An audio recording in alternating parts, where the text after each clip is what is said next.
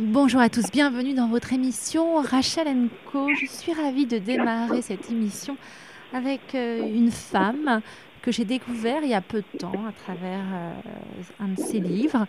Elle est belle, elle est intelligente, elle est mère, elle a la particularité d'être rabbin. Donc en Grande-Bretagne, on en rencontre souvent. En France, c'est moins fréquent. Je crois qu'il y a trois femmes rabbins. Nous avons le plaisir d'avoir Delphine Orviller avec nous. Bonjour. Bonjour, merci de cette invitation. Merci à vous d'avoir accepté d'être avec nous pour parler de ce livre, Comment les rabbins font les enfants, sexe, transmission, identité dans le judaïsme paru aux éditions Grasset. Alors ça tombe bien, on réalise cette interview, c'est la fête de Pâques, de Pessah. On va en reparler ensemble dans cette émission parce que j'ai trouvé ça assez intéressant, euh, la traduction de Pessah en préparant cette émission. Euh, ce livre euh, aborde tout d'abord trois thèmes. Euh, la, filiation, la transmission et, le désir, la sexualité. Comment se fabrique-t-on en tant que parent avant même d'aborder euh, le thème de fabriquer un enfant? C'est cette manière-là dont vous avez voulu nous en parler. Euh, c'est la première question que vous soulevez et vous provenez de Delphine Orviller.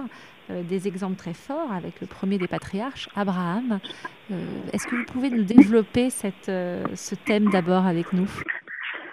Alors, vous avez raison de dire comment se, fabrique-t-on comme parent, parce qu'effectivement, je pense dans, notre tradition, dans la tradition juive, mais sans doute dans toutes les traditions religieuses, un questionnement sur comment on devient parent et quelle est la responsabilité de la transmission, c'est-à-dire comment on fait pour que la génération suivante hérite de quelque chose dont elle va pleinement s'emparer euh, pour qu'une tradition reste vivante. En fait, la clé pour qu'une tradition soit vivante, c'est simple, il faut que la génération suivante soit capable de s'emparer de qu'on essaie euh, de lui transmettre.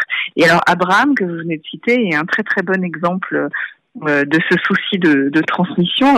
Abraham, c'est le patriarche, celui qui est la figure de père par excellence dans les traditions monothéistes.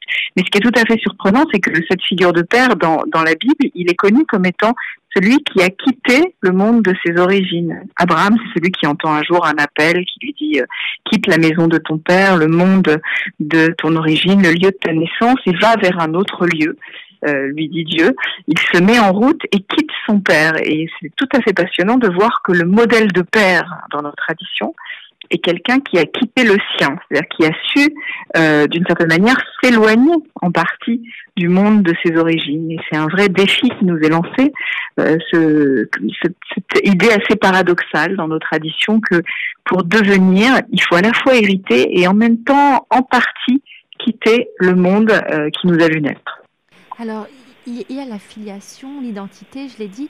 Moi, je, vais vous poser une question. On me dit souvent, on, me, sous manière un petit peu de forme de reproche, que je suis une mère juive, ce que j'assume complètement, que mes enfants, euh, qui ont 14 et 22 ans, sont totalement indépendants. Ma, ma fille vit entre Los Angeles et Londres. Mon fils adore euh, être avec sa mère, mais adore aussi être sans moi. Alors, je prends sur moi, mais j'accepte. Mais on a cette réputation d'être une mère juive. Euh, pour quelle raison ce, c'est très.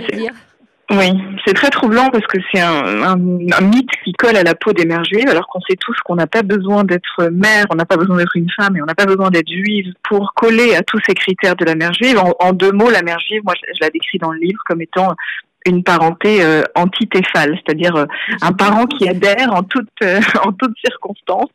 on a l'impression que la mère juive elle est collée à sa progéniture et que surtout l'incapacité de laisser euh, de la place, de laisser du jeu, de laisser de l'autonomie à la génération suivante. Et c'est quelque chose qui est assez injuste euh, parce que en fait, en réalité, dans nos textes, il y a un souci permanent de laisser la génération respirer, de lui laisser de la place, de la laisser advenir. C'est ce que Adam, euh, le tout premier homme, donc dans, dans la Bible, entend à peine, lui a-t-on présenté celle qui va devenir sa femme, qu'il entend cette phrase, voici, que Adam quittera son père et sa mère. Donc l'injonction de quitter la génération précédente arrive très très très tôt dans le texte. Alors pourquoi est-ce que ça colle à la peau des mères juives? Je crois qu'il ne faut pas chercher très loin. Je pense que à travers l'histoire, les mères juives ont malheureusement ont eu bien des raisons de s'inquiéter pour leur progéniture et peut-être qu'elles ont développé, euh, peut-être qu'elles ont développé euh, un souci particulier euh, pour la génération suivante. mais en réalité, on retrouve ces traits là chez bien des mères, encore une fois, et pas seulement chez les mères juives et parfois même chez, des pères. Moi, je trouve que moi, voilà. Mon... D'ailleurs, je salue Pascal Rostin. Je lui dis toujours, tu es une vraie mère juive.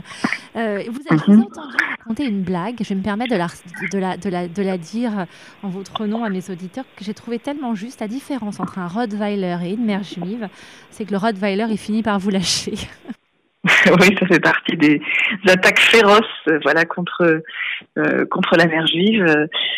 Mais, euh, mais, effectivement, elles sont pas, elles sont pas totalement, euh, elles sont pas totalement justifiées. Toutes les mères juives ne sont pas des mères juives euh, entre guillemets. Mais c'est intéressant de, de, parler de ce sujet, tout particulièrement, vous le disiez tout à l'heure, au moment de Pâques, au moment de Pessah, de la Pâque juive, euh, parce que la figure de l'Égypte dans notre tradition, euh, dans la tradition rabbinique, c'est la mère par excellence. Alors c'est une figure, euh, c'est une figure un peu problématique puisque on doit sortir d'Égypte. Et pour les rabbins, l'Égypte c'est la matrice du peuple des Hébreux, c'est-à-dire c'est le lieu de leur naissance, le lieu où, euh, le peuple est né. Donc c'est une figure euh, maternelle. Donc on voit bien qu'il y a dans la littérature rabbinique, à travers cette image de l'Égypte, l'idée d'un danger de, euh, de la mère toute puissante, pharaonique, qui ne voudrait pas laisser euh, ses enfants partir hein, sous la forme euh, des Hébreux. Donc on voit que c'est un peu injuste parce que Abraham, qui représente le père dans la tradition, il a une aura très particulière. Et si la mère est représentée dans la littérature rabbinique par euh, par l'Égypte, c'est pas tout à fait la même chose. C'est une figure beaucoup moins euh, positive et grandiose, hein, Dieu des rabbins. Puisque vous parlez de Pessar, justement, euh, tout doit commencer, euh, on le sait très bien, pendant le CEDER par des chants et un enfant doit poser une question. Est-ce qu'on peut dire que la génération nouvelle est toujours dans le questionnement et on le voit bien donc à travers cette fête de Pessar, on ne peut pas commencer le dîner et c'est fait sous forme de chanson tant que l'enfant n'a pas posé une question. Donc le questionnement est oui. toujours central. Mhm. Beaucoup de gens l'ignorent, mais en fait, on n'a même pas le droit de raconter l'histoire s'il n'y a pas eu ce célèbre moment de qu'on appelle du manishtana, le moment où les enfants prennent la parole pour poser des questions. Ce chant est là pour écrire un script au cas où les enfants n'auraient pas posé de questions, parce qu'ils sont dans l'obligation de poser des questions et on est dans l'obligation de les écouter pour commencer à raconter notre histoire. Et ça veut bien dire que, euh, aux yeux de notre tradition, en réalité, on n'a même pas le droit de transmettre, on n'a pas le droit de commencer à raconter et transmettre tant que la génération suivante ne s'est pas emparée de cette histoire à travers un questionnement, c'est-à-dire à travers une interrogation et parfois même une capacité à dépoussiérer le récit. Ça veut bien dire que la transmission est quelque chose d'incroyablement actif. C'est pas quelque chose de passif. C'est pas une génération qui ouvre les oreilles ou la bouche pour être nourrie d'une histoire qui lui arriverait passivement. Mais la transmission du point de vue du judaïsme, c'est toujours un phénomène incroyablement actif. Il faut que la génération suivante ait interrogé. Il faut qu'elle ait voulu qu'on lui transmette quelque chose pour que cela passe. Et c'est le sens littéral du mot Pessar. Ça veut dire, vous le savez peut-être, passer ou passer au-dessus. Ça veut dire aussi la bouche qui raconte. Ça, c'est un jeu de mots que font souvent les, les rabbins. Donc, c'est la conscience qu'il faut raconter et que c'est la clé ce récit et ce questionnement la clé d'un passage, à condition qu'on ait été capable de donner la parole aux enfants, à la génération nouvelle. Et c'est aussi cette histoire que raconte le célébrissime épisode des quatre fils réunis autour de la table, le sage, le rebelle, le naïf, celui qui ne s'est pas posé de questions. On nous raconte que quatre enfants sont donc assis autour d'une table qui correspondent parfois tout simplement à quatre étapes de notre évolution. On est dans nos vies, tantôt des enfants sages, des rebelles, parfois naïf, euh, parfois muet, voilà. Mais euh, en tout cas, il faut s'efforcer qu'il y ait toujours autour de la table de la place pour tout le monde. Et Dieu sait que ce message, en ces temps troublés, euh, doit nous inspirer, on, où on pense beaucoup le sens de la démocratie, la nécessité dans nos sociétés, mais aussi dans nos familles, de laisser de la place à tous, hein, aux divergences de pensée, aux convictions différentes. Eh bien, la Haggadah, le livre de Pessah, nous raconte cela à travers des, métaphores familiales. Une autre grande question dans ce livre, Delphine Orviller, comment devient-on juif? Qui est juif? Alors, on entend souvent cette phrase, on est juif par la mère. Et, vous dites, bah, eh ben non, eh ben non. Mais euh, donc, est-ce que vous pouvez approfondir et nous éclairer là-dessus? Oui, en réalité, c'est beaucoup plus complexe que ça. C'est souvent un raccourci de pensée assez erroné de dire qu'on est juif par la mère parce que euh, il suffit, voilà. Mixte, souvent qu'on dit ça, oui, et en réalité, c'est une simplification de la, de la loi juive, qui ne dit pas ça. en réalité, euh, selon la, la, la lorsqu'il y a un mariage entre deux personnes juives, eh bien, c'est le père qui définit l'identité, à savoir très concrètement, voilà, si le père est d'origine ashkénaze ou si le père est Cohen, enfin, c'est ce statut-là qui va définir l'identité des, des, enfants et de la progéniture. C'est différent dans le cas d'une union qui ne peut pas être scellée, une union qui n'est pas, euh, euh qu'on ne peut pas sceller légalement, c'est-à-dire ce qu'on appelle, ce qu'on a convenu d'appeler dans ce terme très, euh, très erroné, des unions mixtes. Voilà. Alors dans ce cas-là, c'est l'union entre guillemets défaillante de la mère euh, qui va l'emporter euh, et définir l'identité de l'enfant. Mais en réalité, c'est beaucoup beaucoup plus complexe que cela. À travers l'histoire, bien des gens l'ont compris. Et je crois que ça est d'autant plus évident aujourd'hui. On sait dans dans notre société, dans un temps d'une mixité très très très forte de population, où nos identités à tous sont des identités euh, hybrides sous une forme ou sous une autre, que bien entendu l'identité juive est bien plus complexe qu'une simple filiation matrilinéaire par la mère ou qu'une simple affaire de conversion. Bien des facteurs entrent en compte, euh, un ressenti, une éducation, une culture, un calendrier, une langue, mille choses qui font que euh, l'identité juive est en réalité par définition, et c'est ça qui est intéressant, indéfinissable. Le propre de l'identité juive, c'est qu'elle ne se laisse jamais entièrement définir. Moi, je cite souvent un extrait d'une pièce de Jean-Claude Grimbert qui a écrit dans une de ses pièces que un célèbre chercheur à Harvard a, recensé 8621 façons d'être juif, mais comme il se reconnaît dans aucune d'entre elles, il continue de chercher. Et je crois que c'est notre cas tous, on continue de chercher et en réalité dira qui est juif le prochain juif. C'est-à-dire qu'il y a quelque chose dans la possibilité à de se raconter, la possibilité de se dire autrement, qui garantit qu'on n'a jamais fini de dire ce que c'est d'être juif. Vous abordez, vous explorez encore une autre question, la question de l'identité, vous venez de le dire, alors que euh, dans l'actualité aujourd'hui, on entend souvent le terme de repli identitaire. Oui, c'est l'obsession euh, de tous les discours aujourd'hui, euh, ce repli identitaire euh, qu'on nomme aussi ici communautarisme ou crispation identitaire. C'est à partir de ce phénomène, malheureusement en, expansion incroyable, que, que m'est venue l'idée ou plutôt l'urgence d'écrire ce livre, parce qu'il me semble extrêmement important de, de nous rappeler que nos identités ne sont jamais figées, qu'elles sont toujours en devenir, en construction multiples, hybrides.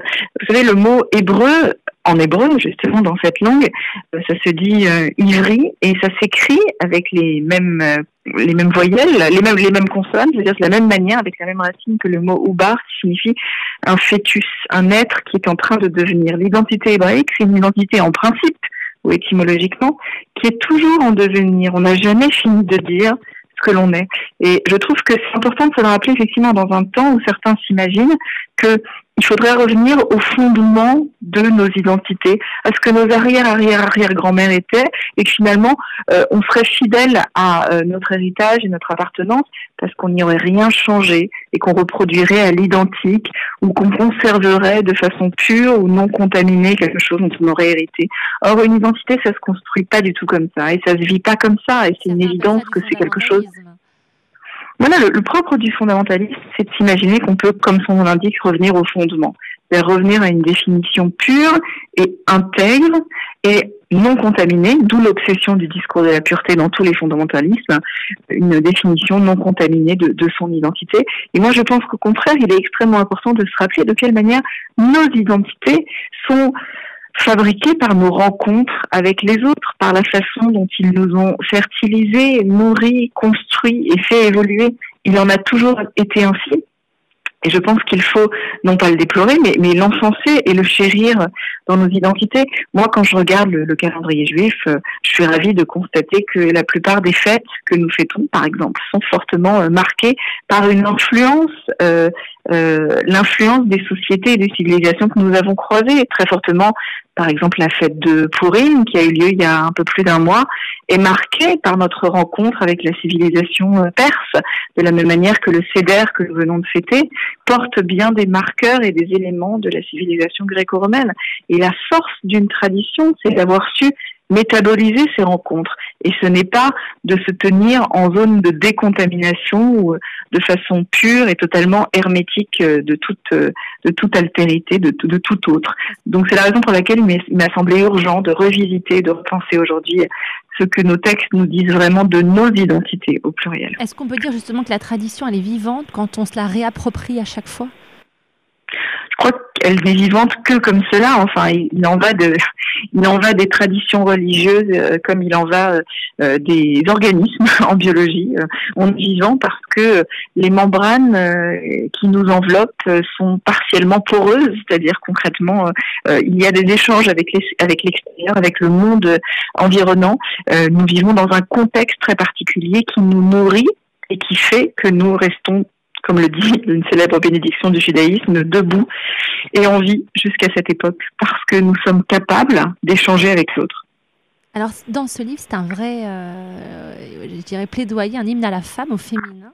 Euh, est-ce qu'on peut dire qu'aujourd'hui, le problème féminin est, est, semblable dans toutes les religions monothéistes? Et on n'arrive toujours pas à s'expliquer, d'ailleurs. Malheureusement, oui, il y a des points communs entre, disons, les versions euh, les versions les plus fondamentalistes de toutes nos religions euh, monothéistes, et même au-delà du monothéisme, se définissent par une problématique avec le féminin, euh, avec les femmes qui le représentent, euh, mais plus généralement avec avec le féminin, avec tout ce qu'il représente de d'altérité. Tout simplement, le, le féminin, c'est l'autre du système, c'est l'autre voie. et donc, les religions monothéistes ont bien souvent un problème avec les femmes parce qu'en réalité, elles ont bien souvent un problème avec l'altérité en général, c'est-à-dire avec toutes les voies euh, de la périphérie, les voies alternatives, les visages de tous les autres, qu'il s'agisse des non-croyants, euh, des non-pratiquants, euh, des homosexuels, des mineurs, des couples mixtes dont on a parlé tout à l'heure. Le problème du féminin abrite toujours en filigrane le rapport à l'altérité. Et c'est la raison pour laquelle, malheureusement, aujourd'hui, bien des pensées fondamentalistes se retrouvent dans cette résistance à la présence, euh, à la présence des femmes, que ce soit dans l'espace euh, public ou dans des ou dans des du leadership religieux. Ça reste malheureusement malheureusement un point commun sur lequel bien des voix religieuses se retrouvent là où elles se retrouvent, elles ne se retrouvent nulle part ailleurs. Un autre thème, le désir, la sexualité. Et ce que je trouve intéressant, c'est que vous l'abordez sous des formes. Avec des, vous utilisez beaucoup de métaphores euh, de la reproduction sexuée dans ce livre.